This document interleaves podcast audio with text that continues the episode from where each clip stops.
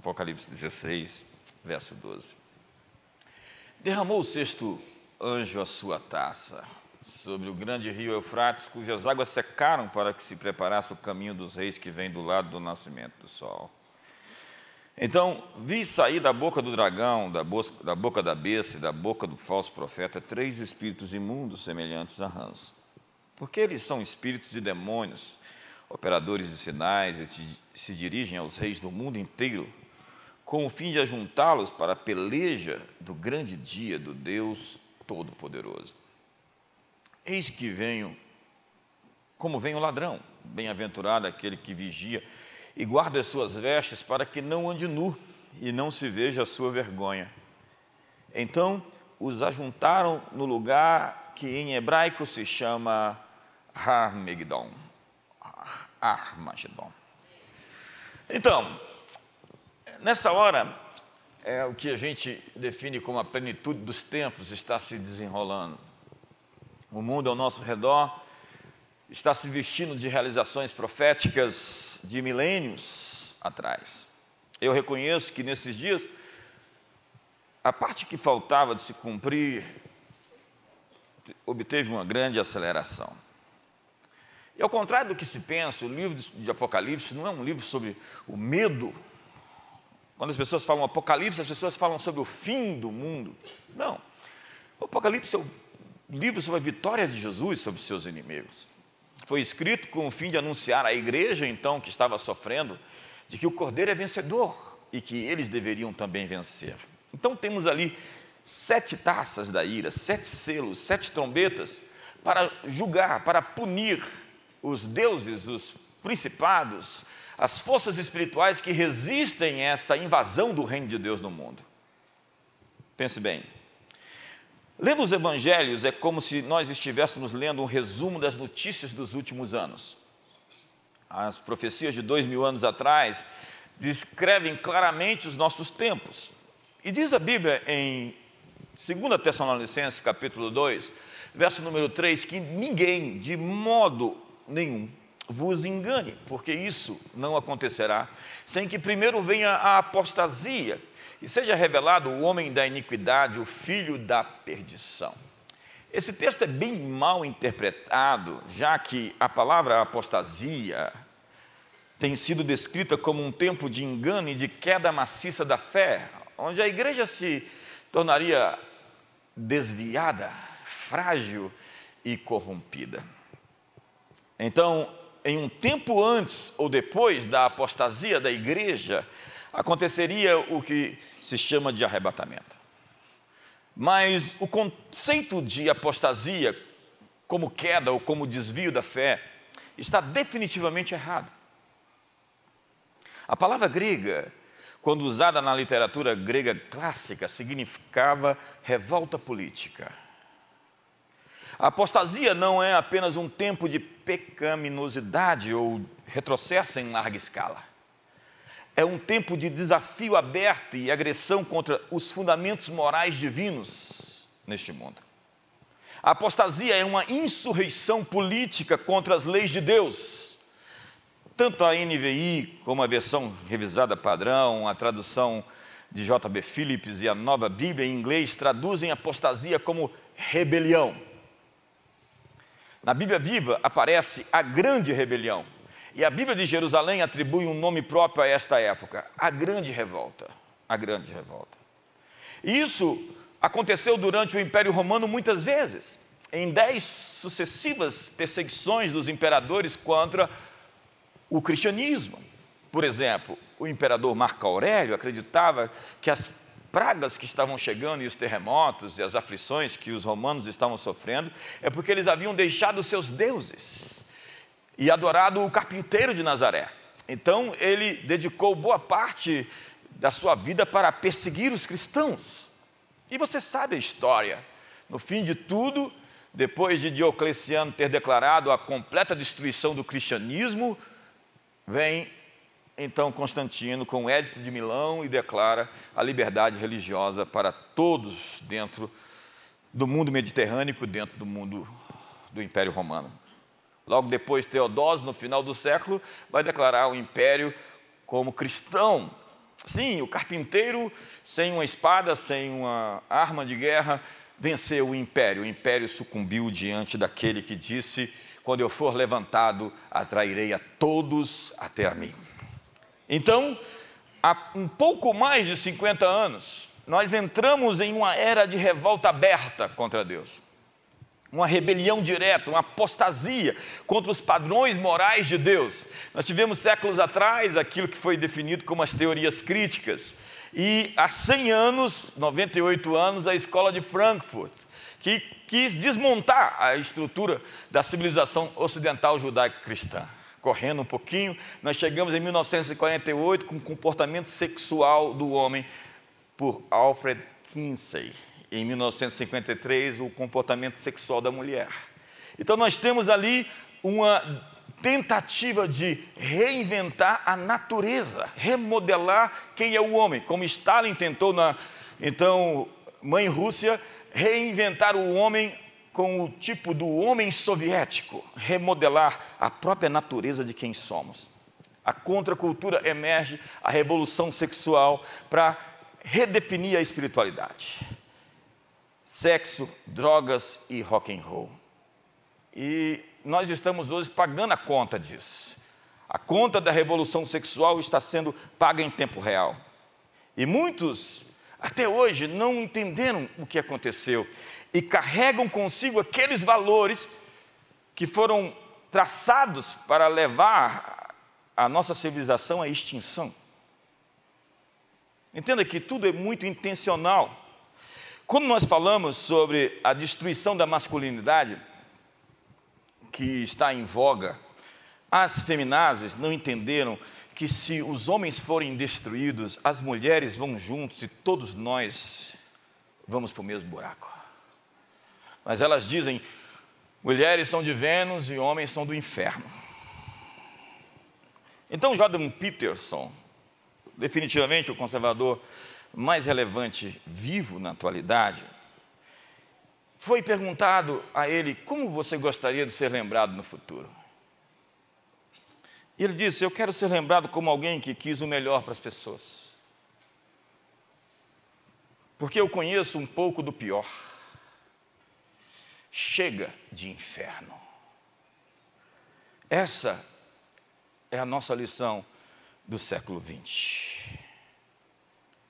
Será que nós não lembramos que 100 milhões de pessoas foram assassinadas em nome de uma ideologia política? Será que não caiu a ficha para os cristãos de que eles não podem ser ao mesmo tempo seguidores de Jesus e seguidores de Karl Marx?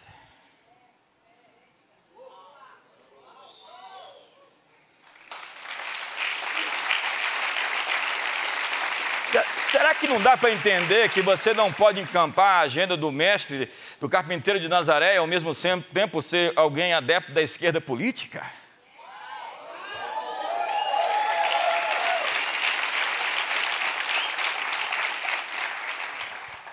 Peterson escreveu uma mensagem às igrejas cristãs. Embora ele ainda não tenha se declarado cristão, ele agora que fez uma pré-conversão, né? E ele ficou chocado com a ideia de que Jesus carregou o peso dos nossos pecados. Ele tinha a ideia nitiniana de que o homem estava esmagado sob o peso das, das suas das consequências dos seus erros. E ele começou a entender um pouco sobre o aspecto redentivo da cruz, e aquilo começou a emocioná-lo. Ele deu uma entrevista recente e ele ficou muito tocado por Deus. Então ele mandou uma mensagem às igrejas. Ele está bem a par, ele é esse cara que faz essa frente pelos homens hoje. E ele disse que os neomarxistas fazem três acusações contra nós hoje. A primeira é que nós vivemos sob um patriarcado opressivo, onde seus arranjos sociais usam poder para fins de exploração egoísta. A segunda acusação é que a atividade humana empreendida no mundo ocidental é fundamentalmente de expoliação do planeta. Então, a humanidade seria uma ameaça à ecologia, estaríamos todos à beira do colapso, naquela doutrina de Thomas Malthus, que era, além de um economista, um pastor. E que no final do século XVIII defendeu o seu ensaio sobre o princípio do povoamento. Ele disse que a superpopulação iria levar-nos à extinção. O crescimento populacional logo ultrapassaria a capacidade de produzir alimentos. E a lógica seria equilibrar as taxas de natalidade e de mortandade. E para fazer isso, acredite, você vai ter que dar uma de Deus. Você vai ter que definir, decidir quem vai nascer e quem vai morrer. William Volt, o ambientalista e ornitólogo, publicou em seu livro O Caminho para a Sobrevivência, onde louvava o infanticídio na Grécia Antiga. Já o ecologista Garrett Harding disse que o colapso ambiental era inevitável, à vista a proliferação dos humanos à beira do colapso ecológico, a solução então dos ambientalistas era que a humanidade era como um vírus na natureza que tem que ser perseguida e eliminada. O quê? Então, combater o homem é o mesmo que promover o desenvolvimento ambiental. E o pesadelo de Maltos não aconteceu. Nós inventamos a agricultura de precisão, desenvolvemos tecnologia agropecuária, nós estamos produzindo alimentos e a terra está longe de estar superpovoada. Então, diga para sua esposa do seu lado: vamos fazer uns bebês.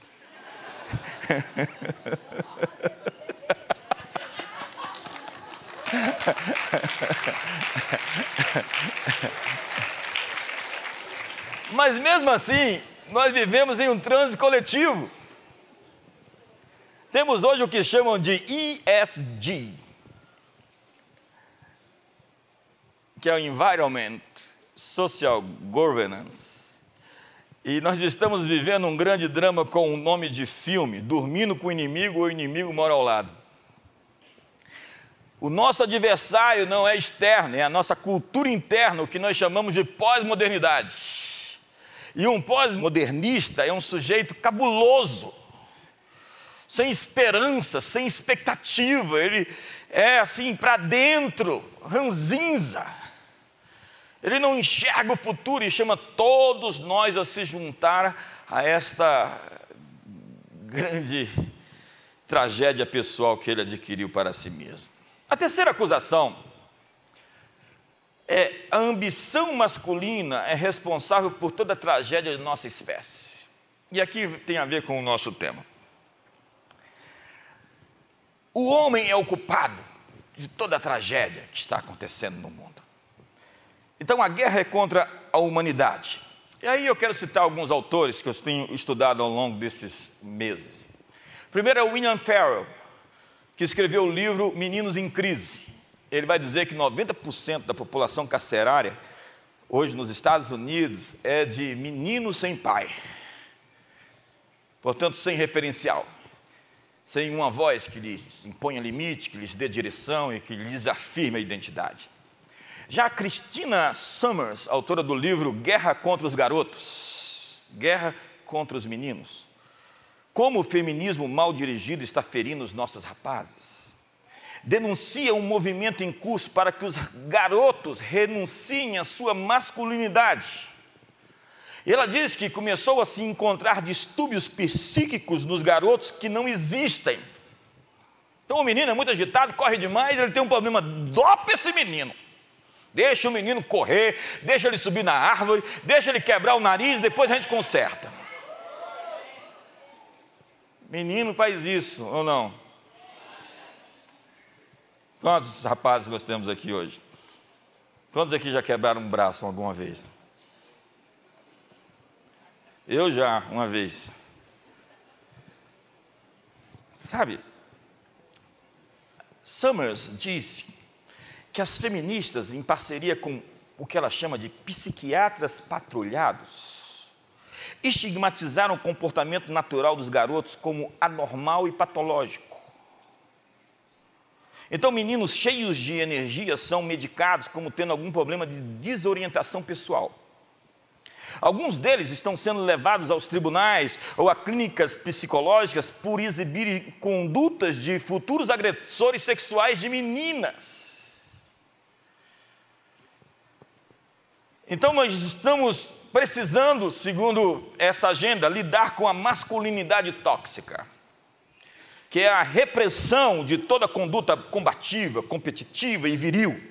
Assim, os meninos estão sendo castrados da sua masculinidade, emasculados.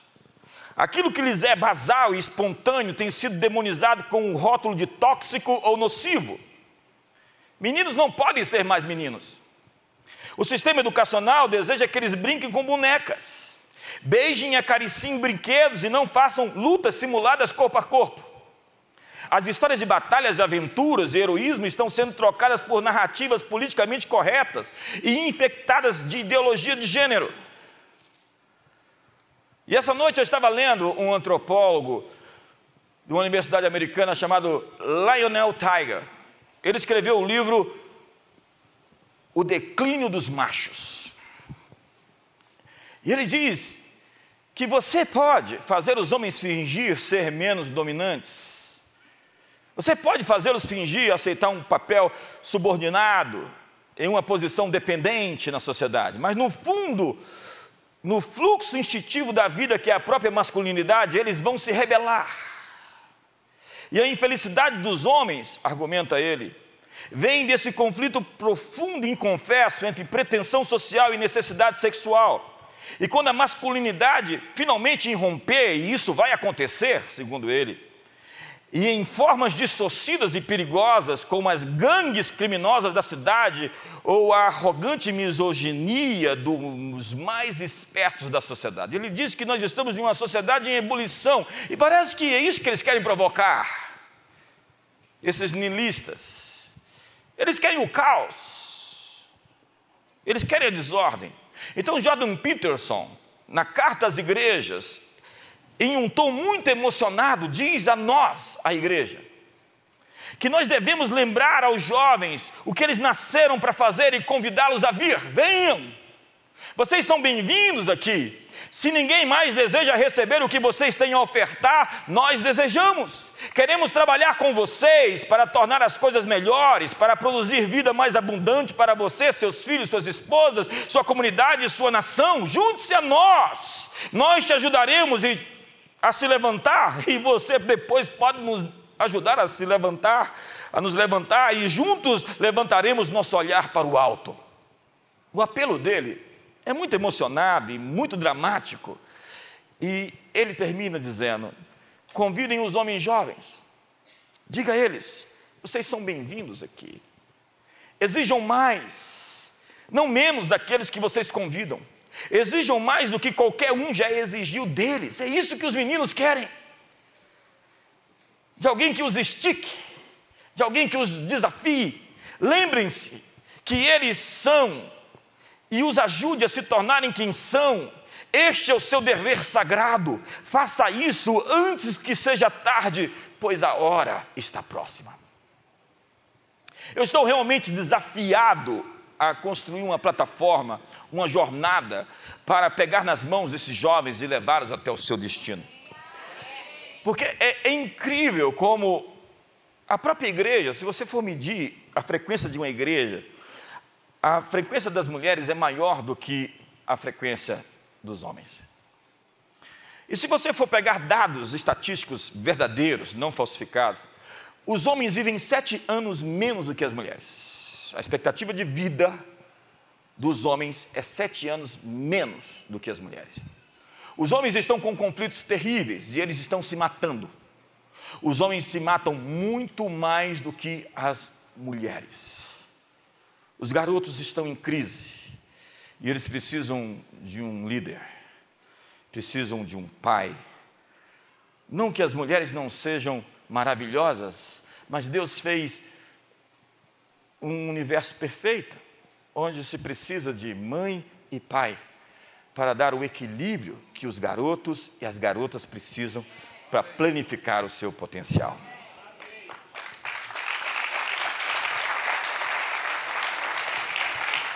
Nós estamos assistindo hoje a grande revolta que começou no céu há milênios atrás. Quando o querubim caído se ergueu. A revolta de hoje contra o patriarcado é a revolta de Satanás, de Lúcifer. A revolta contra Deus, o Pai. Segundo o Apocalipse, essa rebelião provoca abalos e tremores em nossa casa, o planeta Terra.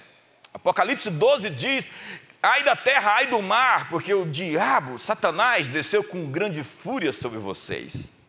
E essa guerra, segundo o autor hebreu, se reflete com abalos de todo tipo. Vejamos. Aquele cuja voz abalou então a terra, agora, porém, ele promete, dizendo: Ainda uma vez por todas, farei abalar não só a terra, mas também o céu. Ora, esta palavra, ainda uma vez por todas, significa a remoção dessas coisas abaladas, como tinham sido feitas, para que as coisas que não são abaladas permaneçam. Por isso, recebendo nós um reino inabalável, retenhamos a graça pela qual sirvamos a Deus de um modo agradável, com reverência e santo temor, porque o nosso Deus é fogo consumidor. Veja esse texto. A remoção dessas coisas abaladas, como tinham sido feitas, para que as coisas que não são abaladas permaneçam. Tudo que a Bíblia está dizendo é que esse choque, essa colisão, essa grande revolta, essa grande rebelião está provocando muitos abalos. E o que vai permanecer e o que vai durar são aquelas coisas que estão firmadas em Deus, a remoção das coisas abaladas para que as coisas inabaláveis fiquem de pé. Portanto, não tenha medo dos tremores, dos abalos, dos conflitos.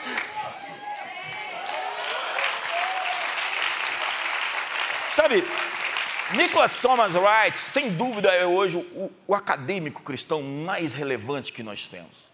E quando ele foi escrever um livro sobre o futuro, ele não escreveu sobre o medo, mas sobre a esperança. O livro dele, Surpreendido pela Esperança, é um dos mais fantásticos livros para falar sobre a escatologia, a doutrina dos últimos dias. E ele vai falar do futuro com expectativa. Nós deveríamos pensar no futuro assim: nós estamos avançando, ei, o futuro está vindo, nós estamos empolgados, vamos para cima, o cordeiro é por nós, nós vamos atropelar o mal, Deus é por nós.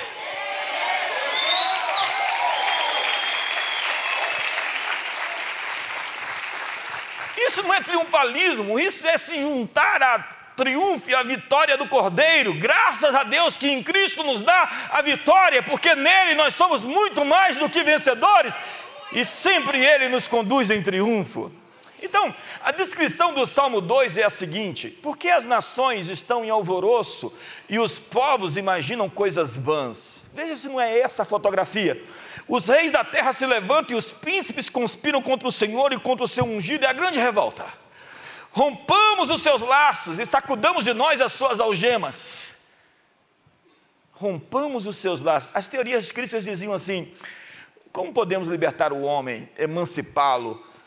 Ah, o casamento é uma escravidão, a religião estabelece muita escravidão, então vamos livrá-los dos laços familiares da religião cristã e deixe os homens voltarem aos seus instintos mais primitivos e soltarem seus bichos, seus monstros. Hoje, muitos dos nossos líderes tomam conselho entre si contra o Senhor. Essa é a realidade do planeta Terra. A perversidade se vestiu de normalidade. O normal agora é bizarro, e o bizarro agora é normal. Vemos a idealização de um novo conceito de família, a legalização das drogas, a indústria do aborto leis de censura e cerceamento da liberdade, violência, nova era e bruxaria florescem em nossas escolas. Os príncipes conspiram contra o Senhor. Mas será que o Todo-Poderoso está confuso?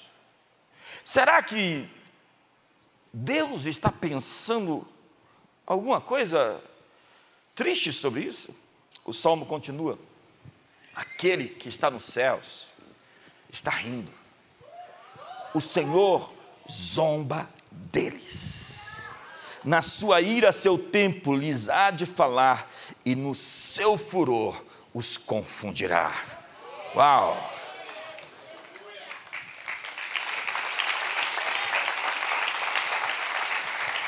O que nós precisamos nesse tempo é de duas coisas somente: a teologia certa e muita calma. Põe a mão no ombro do, seu irmão e fala assim: calma. Respira fundo aí. Dá um sorriso. Assim, dá aquele sorriso de quem está do lado certo. Vamos lá. Se você estiver do lado certo, tá?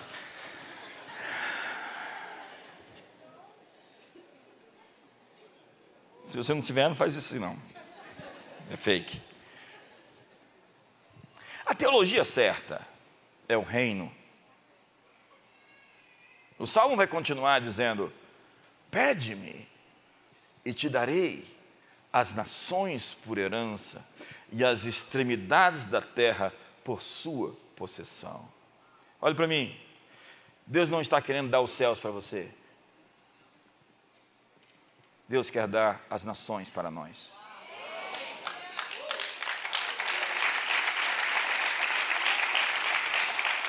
Ide e fazei discípulos de todas as nações, batize-as em nome do Pai, do Filho e do Espírito Santo, faça discípulos e ensine-os a guardar todas as coisas que eu vos tenho ordenado. Nós precisamos redefinir a grande comissão, porque muita gente confundiu isso. Pensamos que é levar algumas almas para o céu, dar alimento para os pobres, deveríamos fazer isso. Mas essa não é a missão da igreja. A missão da igreja é muito mais que isso, é acabar com a pobreza sistêmica. E é isso que a igreja fez quando ela se tornou o verdadeiro evangelho nas nações da Europa ou nos Estados Unidos. O evangelho onde chega, o verdadeiro evangelho, ele extermina a miséria. Pobreza e evangelho não se combinam. O Evangelho torna as pessoas produtivas, os endemoniados libertos, os maus pais em bons pais, os maus filhos. Ou não é o Evangelho. Se alguma coisa realmente radical não aconteceu no seu eixo central da sua existência, quando você confessou Jesus como seu Senhor, busque uma experiência de salvação, porque você pode estar perdido. Dá um sorriso para o irmão do outro lado. Sabe, nós precisamos de calma, mas calma não é contemplativa nem passiva. Calma é aquela coisa, tem a hora certa de agir. Diga para a pessoa do seu lado: existe um momento apropriado. A calma reconhece suas oportunidades e age com coragem. Senhoras e senhores, nós estamos na estrada do Armagedon e a nossa mensagem é esperança. Mas o que parece ser a hora de Satanás, cheia de trevas e rebelião, é a oportunidade da graça abundar as nações. Segundo os profetas, o reino de Deus esmagará as influências demoníacas em nosso mundo, uma pedra cortada sem auxílio de mãos. Na consumação dos séculos, o trigo será separado do joio os maus peixes dos bons peixes, os cabritos das ovelhas. Então o mal está ficando mais radical, e o bom, os bons estão ficando mais radicais. O sujo está se sujando mais e o limpo está ficando mais limpo. O profano mais profanado e o santo mais santo. Esse é um tempo de definição. Não tem como ficar em cima do muro mais. Essa é uma era de transparência, todo mundo sabe. Exige-se um posicionamento. Estamos todos no vale da decisão.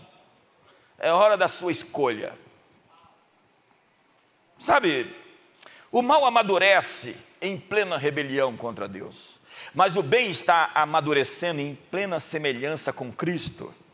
E os textos estão ali, João 17, Mateus 13. O reino de Deus é semelhante ao fermento que vai crescendo, crescendo, uma medida, e ali uma semente plantada que vai crescendo, crescendo. Então o reino de Deus aparece crescendo, crescendo, crescendo. E ele está crescendo em sua casa, está crescendo no seu entendimento, está crescendo em nossa cidade, está crescendo em nosso país. E como as águas cobrem o mar, diz o Senhor, eu vou encher a terra, vou encher a terra, vou encher a terra com o conhecimento da minha glória. Então o futuro não é Mad Max. O futuro não é distópico. O futuro não é o caos. A propósito, o Espírito Santo é atraído pelo caos. Há trevas sobre a face do abismo. E o Espírito está se movendo no caos. Quando o Espírito Santo vê o caos, ele já corre para cima e fala: qual é o problema?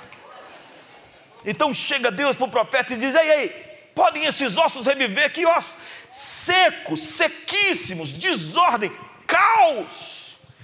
Então Deus diz ao profeta: Ei, eles podem reviver sim, mas depende das suas palavras, da sua boca. Portanto, profetiza sobre as circunstâncias, profetiza sobre o caos, profetiza que o Espírito está vindo dos quatro cantos. Espírito Santo vem dos quatro cantos. Me ajuda aí! Faz alguma coisa! Se manifesta!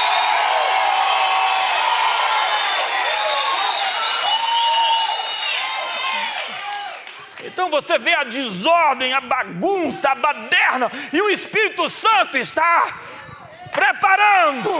Ele está chegando, Ele está vindo. A Bíblia diz: antes que venha o terrível dia do Senhor, eu enviarei o Espírito do meu servo Elias para restaurar o coração dos pais aos filhos, dos filhos aos pais. Uma restauração geracional está em curso. O Espírito Santo está vindo aí, irmão. Diga para o seu irmão: eu estou esperando um avivamento. E você?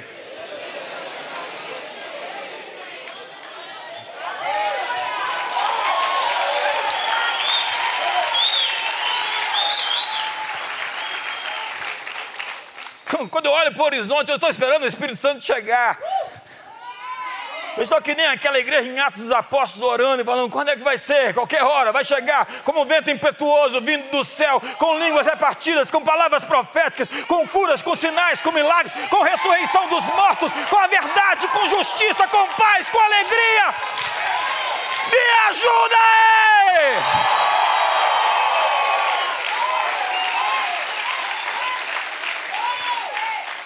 Então para de ouvir os profetas do caos e do medo.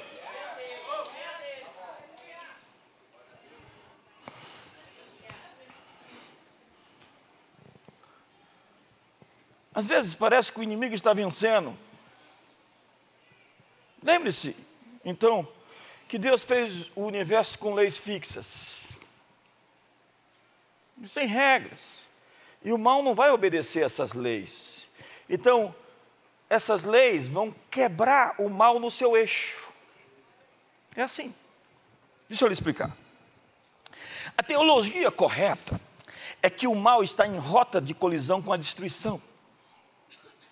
O mal se extermina, se destrói.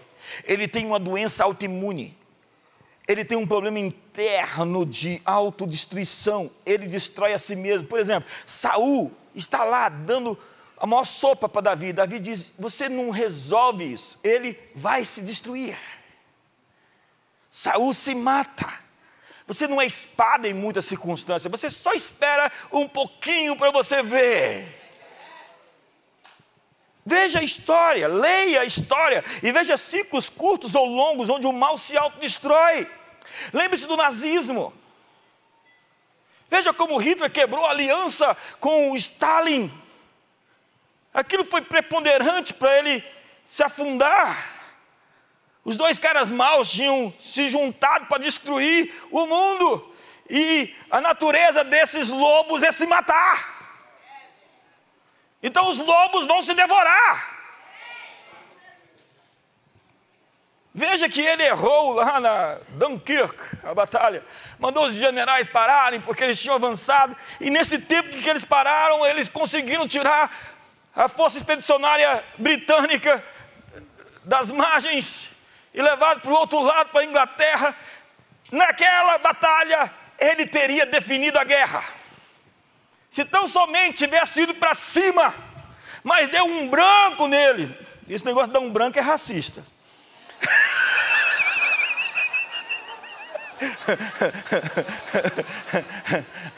Agora tudo virou. Meu Deus do céu. Eu não posso mais nem fazer assim que alguém filma e faz as figurinhas. Você tem que vigiar agora deu um troço nele. A corrupção, a ambição dele destruiu. Ele não fez lá os U-boats, que eram os, os, os submarinos, que estavam destruindo toda a frota do Pacífico, dos navios. E se ele tivesse feito os dois mil submarinos como o general dele queria, ele tinha vencido toda a guerra no mar. Mas deu um troço nele. Nesse exato momento está dando um troço em alguém por aí.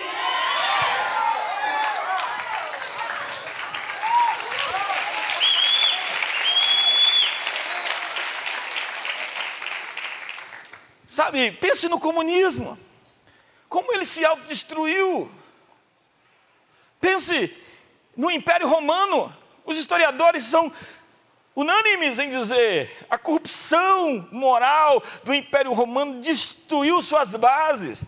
Daí o historiador Will Durant dizer que uma civilização não é destruída por fora, senão quando é consumida por dentro. O Império Romano se autodestruiu. Porque essa coisa de força, de violência, de beligerância não dura. Que silêncio. Mas há um ponto importante. Uma sociedade entra em colapso quando a sua crença fundamental falha, que é o seu mito civilizatório. Pense em Faraó. Faraó é um Deus. Ele é a expressão da verdade, ele tem a última palavra, ele representa todos os poderes, terrenos e divinos. E de repente, tem lá os deuses que eles adoram, e chega um Moisés com um cajado na mão, pega a vara, fere o Nilo, que era um deus, e o Egito fica cheio de rãs. O principal deus ali era o deus Ra, o deus Sol. E Moisés diz: Não vai amanhecer o dia hoje. Por quê? Porque vocês estão aprisionando meu povo, então eu vou dizer a vocês: o dia não vai amanhecer, vai ficar com, com trevas. Três dias de escuridão no Egito. E os egípcios estão perguntando: ei, cadê Ra? Ra foi engolido por Yahvé. Ra foi destronado pelo poder do Senhor, o verdadeiro Criador do sol, da lua e das estrelas. Os egípcios entraram em parafuso e o Egito, como grande civilização e grande nação, nunca mais foi ninguém na história da geopolítica mundial. Porque quando se destrói os deuses, os mitos civilizatórios, as civilizações sucumbem, como aconteceu com Marco Aurélio e os deuses de Roma, que entraram no ostracismo. A verdade é que nesse crepúsculo dos deuses, dos seus mais variados panteões, emerge uma cruz, totalmente improvável, totalmente contra qualquer possibilidade. Um carpinteiro na periferia do império, morto em uma cruz que não teve nenhuma projeção midíaca. Ninguém em Roma falou daí a busca pelo Cristo histórico. Onde está Jesus na literatura? A Judéia não era importante, era um lugar empoeirado, Ninguém queria para a Judéia. Pôncio Pilatos estava ali a conta gosto, porque os judeus nunca aceitaram a dominação dos romanos. Ao contrário dos outros povos, eles viviam em rebelião. Toda semana tinha uma rebelião, tinha até os zelotes, que eram os rebeldes, que se rebelavam. Todo o tempo eles estão em rebelião, porque eles não aceitavam, porque eles acreditavam, aquele povinho minúsculo, que eles eram os adoradores do único Deus. E os pagãos ao redor de todo o mundo mediterrâneo falam: como esse povo, nessa sociedade politeísta, onde tem milhares de deuses, vem dizer que eles têm o único Deus.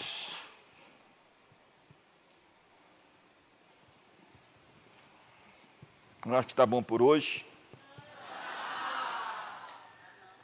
Eu posso começar a segunda parte da mensagem. Senhoras e senhores, nós vamos agora fazer 200 anos do, da independência do Brasil.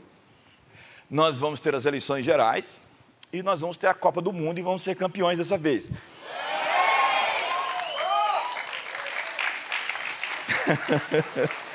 Quem sabe, né? Talvez aconteça. A gente precisa vencer a anterior, né, de outubro. É, Isaías 51, e eu quero terminar com esse texto. Eu quero terminar com esse texto. Vai dizer assim no verso 12: Eu, eu sou aquele que vos consola.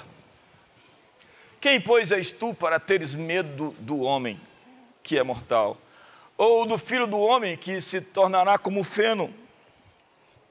E te esqueces do Senhor, o teu Deus, que estendeu os céus e fundou a terra, e temes continuamente o dia todo por causa do furor do opressor quando se prepara para destruir? Onde está o furor do opressor? Mostre o verso 16 para mim, por favor. Eis que eu pus as minhas palavras na tua boca. Eu te cubro com a sombra da minha mão, para fazer aparecer, plantar novos céus, e para fundar a terra e para dizer a Sião: Tu és o meu povo. Diga para a pessoa do seu lado: O Senhor te diz: Tu és o meu povo. E quando Deus diz: Tu és o meu povo, Ele está dizendo: Quem é você que se esquece de mim para ter medo? Ele está dizendo: se o seu coração está desmaiado e com medo, é porque, obviamente, você se esqueceu quem eu sou.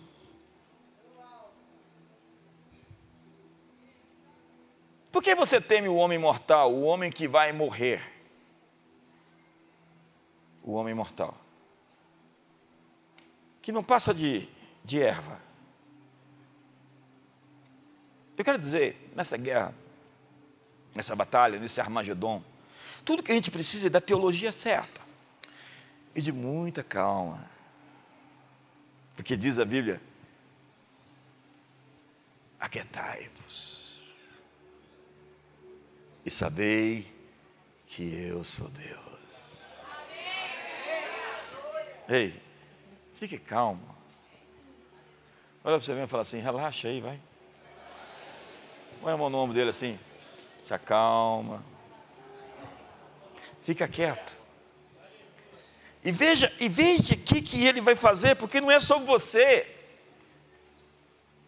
Como diz o Salmo 115, não a nós, Senhor mas ao teu nome dar glória, porque se diriam entre as nações: onde está o Deus deles? Você precisa se animar, se encorajar, se empolgar, porque a fé fala, tendo porém o mesmo espírito da fé que diz: Eu criei, por isso é que falei, também nós cremos e por isso também falamos. Eu pus as minhas palavras na sua boca para estender um novo céu e uma nova terra, e te prometo que eu vou te cobrir com a sombra da minha destra. Em Jó capítulo 3, eu termino, diz: Proclamai isso entre as nações, apregoai guerra santa e suscitai os valentes, cheguem-se, subam todos os homens de guerra. Forjai espadas das vossas relhas de arado e lanças das vossas podadeiras. Diga o fraco: Eu sou forte. Diga o fraco. Eu sou forte. Você sabe o que, que acontece quando você declara a sua força, mesmo quando você se sente fraco? A sua química interior, ela muda. Você começa a mudar seus sentimentos, porque sentimentos são instáveis, sabe? Você pode ser dominado pelo medo, dominado pela depressão, dominado pela tristeza, até que você diga: Eu sou forte. Até que você olhe no espelho e diga: Eu sou forte. Até que você convença o seu cérebro que você é forte. Daí ele vai disparar para o seu corpo uma série de substâncias para te avivar. Mas enquanto seu cérebro está sendo bombardeado por pensamentos errados e negativos, ele está disparando uma série de toxicidades sobre o seu corpo que vai te deixar prostrado. É verdade, o cérebro é muito independente. E você às vezes vai ter que convencê-lo que é possível. E o seu trabalho é entrar em parceria com ele e não fazer ele te envenenar. É assim que as coisas funcionam. Você precisa, antes de dizer aos outros, dizer a si mesmos Antes de impressionar os outros, impressione a si mesmo. Antes de pregar aos outros, pregue para si mesmo. E é isso que você vai ver no livro dos Salmos. Eu estou lançando agora a versão dos Salmos pela Passion tradução, que é incrível, inspirada. E o salmista está todo o tempo se auto motivando. Ele disse que ia terminar, eu não vou não. A Bíblia diz: sede fortalecidos no Senhor e na força do seu poder. E diz lá, o pessoal aí pensou que eu terminei, mas põe o outro texto para mim, o seguinte, que diz: Davi muito se angustiou, pois o povo falava de apedrejá-lo, porque todos estavam em amargura, cada um por causa dos seus filhos e das suas filhas. Mas olha só esse verso. Porém, Davi se reanimou no Senhor seu Deus. Olha para o seu irmão em tom assim profético e diga: Porém, Davi se reanimou no Senhor seu Deus.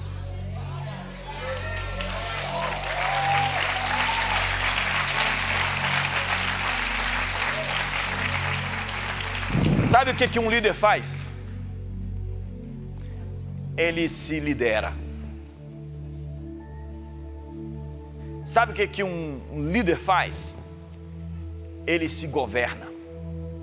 Você não pode pedir para as pessoas seguirem você enquanto você não estiver liderando a si mesmo. E Davi tinha a capacidade de se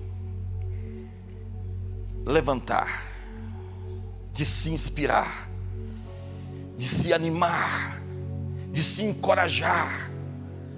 Ele praticava isso nos salmos e você vai ver como ele falava todo, todo o tempo ele está conversando consigo, se auto-ministrando. A Bíblia diz que Abraão se fortaleceu dando glória a Deus para ser pai de muitas nações. Nessa guerra, você precisa da teologia certa. E você precisa de quê? Muita calma. Faz uma cara de quem está do lado certo aí, vamos lá. Vou fotografar você uma vez se você está do lado certo. Eu acho que alguns aqui estão do lado errado. Calma. Reanime-se. Encoraje-se. Você não tem que ficar buscando a palavra profética de ninguém. Dê a si mesmo a palavra profética que você precisa. Fale consigo. Ministre a si mesmo. Converse consigo. Na quinta-feira eu vou lançar a, a, versão Passion. Leia em primeira pessoa. Eu já fiz isso dezenas de vezes. Ler os salmos em primeira pessoa. Declarar a promessa de Deus sobre você. Você sabe por quê? Tem uma coisa que vai passar céu e terra, mas ela não vai passar. A palavra que Deus disse a você. A promessa que ele fez, ela está de pé. Ele diz: Farei toda a minha vontade, o meu conselho permanece de pé. Então fique de pé.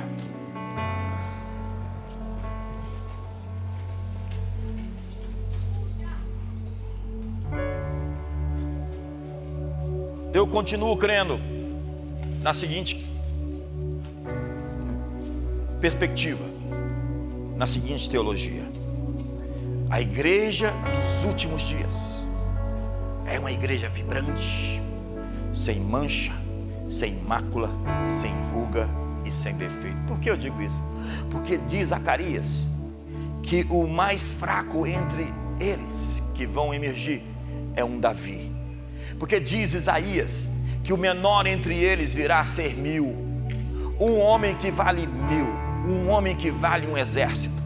E eu estou vendo essa geração emergir, porque diz Gênesis, e depois se repete em Gálatas, que em Abraão serão abençoadas todas as famílias da terra. Deus escolheu uma família para que por meio dessa família abençoasse todas as famílias. Então a minha conclusão é a seguinte: famílias poderosas vão curar o mundo inteiro.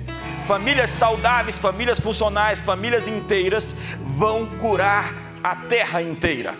É mediante família. Se você quiser fazer uma coisa muito importante nos próximos dias, meses e anos e décadas da sua vida, construa uma família poderosa. Tenha filhos poderosos, tenha uma herança poderosa. Esse é o seu maior chamado. Construa uma poderosa família com filhos vibrantes, cheios do Espírito Santo, resolvidos internamente, que não precisam ficar buscando amor lá fora, porque eles foram amados o suficiente e não mimados. Feche seus olhos hoje. Feche seus olhos hoje, porque Deus vai te ungir com um novo manto. Existe uma nova capa vinda sobre você essa noite. Existe uma graça especial, um favor especial. Deus está dizendo: Ei, quem é você para se esquecer de mim e ter medo? Deus está confrontando você no seu medo e dizendo: Você está com medo porque você não está olhando para mim, porque você se esqueceu da promessa que eu te fiz. Quem é você para temer o homem mortal? Eu pus as minhas palavras na tua boca, eu te cubro com a sombra da minha destra, para estender um novo mundo através do que você vai profetizar. Novos céus e nova terra. Declare hoje o seu futuro. Declare uma bênção sobre seus filhos e filhas. Declare uma palavra de longevidade sobre você Diga, eu viverei para ver os filhos dos meus filhos crescerem. Talvez, talvez o diabo está dizendo que você não vai viver muito. Então diga contra isso. Eu viverei para ver os filhos dos meus filhos crescerem. A minha descendência será poderosa nessa terra. Diga isso. A minha descendência será poderosa na terra. Chara e Cários serão poderosas na terra. Declare a promessa de Deus sobre seus filhos. Declare a promessa de Deus sobre a sua geração. Construa um legado. Em Abraão serão abençoadas todas as famílias. A bênção do pai de Abraão, o pai Abraão está sobre seus filhos hoje. A descendência de Abraão, em Gálatas capítulo 3, verso 7, é que o descendente de Abraão é Cristo. E se você está em Cristo, você está conectado à bênção que Deus deu a Abraão. Então toda a bênção, todo o significado dessa bênção está sobre você aqui essa noite. Você é capaz de levantar as mãos e recebê-la? Eu estou recebendo agora. Existe uma capa hoje sobre essa igreja para governar, para liderar, para ser a resposta, para ser o povo que se chama pelo seu nome, que dos altos das montanhas Quão formosos sobre os montes os pés do, dos que anunciam boas novas. Proclame hoje as boas novas. Declare o seu futuro. Eu pus as minhas palavras na tua boca. Eu te com a sombra da minha destra. Deus está dizendo: profetiza sobre o vale de ossos, profetiza sobre o caos, profetiza sobre a desordem. Declare palavras sobre o Brasil, declare palavras sobre as nações, declare o juízo sobre o mal, profetiza.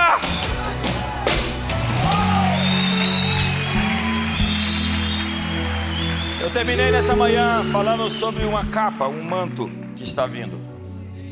É como um vestido. Às vezes eu estou ministrando, eu sinto um vestido me cobrir, literalmente. Deus tem uma nova unção para você, para essa nova estação. E o que faz essa unção? Lhe capacita a fazer coisas que você não poderia fazer sozinho. Então, tem lá em Eclesiastes 5 o dom de adquirir riquezas. Existe um dom para fazer dinheiro, para ficar rico, não para a sua ostentação ou para a sua vanglória, mas para financiar projetos de transformação no mundo. Existe uma unção para relacionamentos, uma unção para abrir portas, permitir oportunidades, ligar, conectar pessoas, criar uma rede, não simplesmente por propósitos fúteis, mas para produzir realizações que vão edificar o mundo. Existe uma unção para pregar, outra para curar, para edificar, para construir. Pai, hoje eu oro por cada uma dessas pessoas, físicas, presenciais e também online que nos acompanham. Que venha um manto novo sobre eles para esse segundo semestre. Esses próximos sete anos serão incríveis, cheios de muitos resultados, maiores resultados, maiores transformações, cheio de edificações esplêndidas, extraordinárias, incomuns, coisas que olhos não viram não penetrou no coração humano, mas o Senhor preparou para esse tempo. E como disse o filósofo, há algo que não pode ser impedido: a ideia cuja hora é chegada. Há muitas sementes que foram plantadas, cujo tempo da colheita é agora. e que venha o florescimento, a frutificação, que venham filhos, que venham netos, que venham empresas e negócios, que venham, Senhor, músicas, canções e livros e composições, que venham, Senhor, políticos, empreendedores, homens de negócios, novos negócios, que venham graça e favor sobre toda essa comunidade, sobre todo esse povo. Batiza-os com favor e enche-os com favor, conforme aquela canção. Se a graça é um oceano, estamos nos afogando em tamanho favor. Inunda-nos, Senhor, com essa graça abundante, e nós reconheceremos que não é o nosso mérito, não é a nossa força, não é a nossa sabedoria, tampouco qualquer coisa que pudéssemos fazer, e te daremos a glória, louvor, a honra, a adoração. Teu é o domínio pelos séculos dos séculos. Jesus Cristo, nesta rebelião contra o Deus o Pai, Deus nos enviou o seu general para liderar o seu povo rumo à vitória. Receba as armas de guerra, receba a armadura, receba a dureza, a firmeza para não desmaiar, para não derreter, para quebrar sofismas, receba espada, receba capacete, receba calçados, receba o escudo, receba a couraça, o cinturão, receba a palavra receba os livramentos.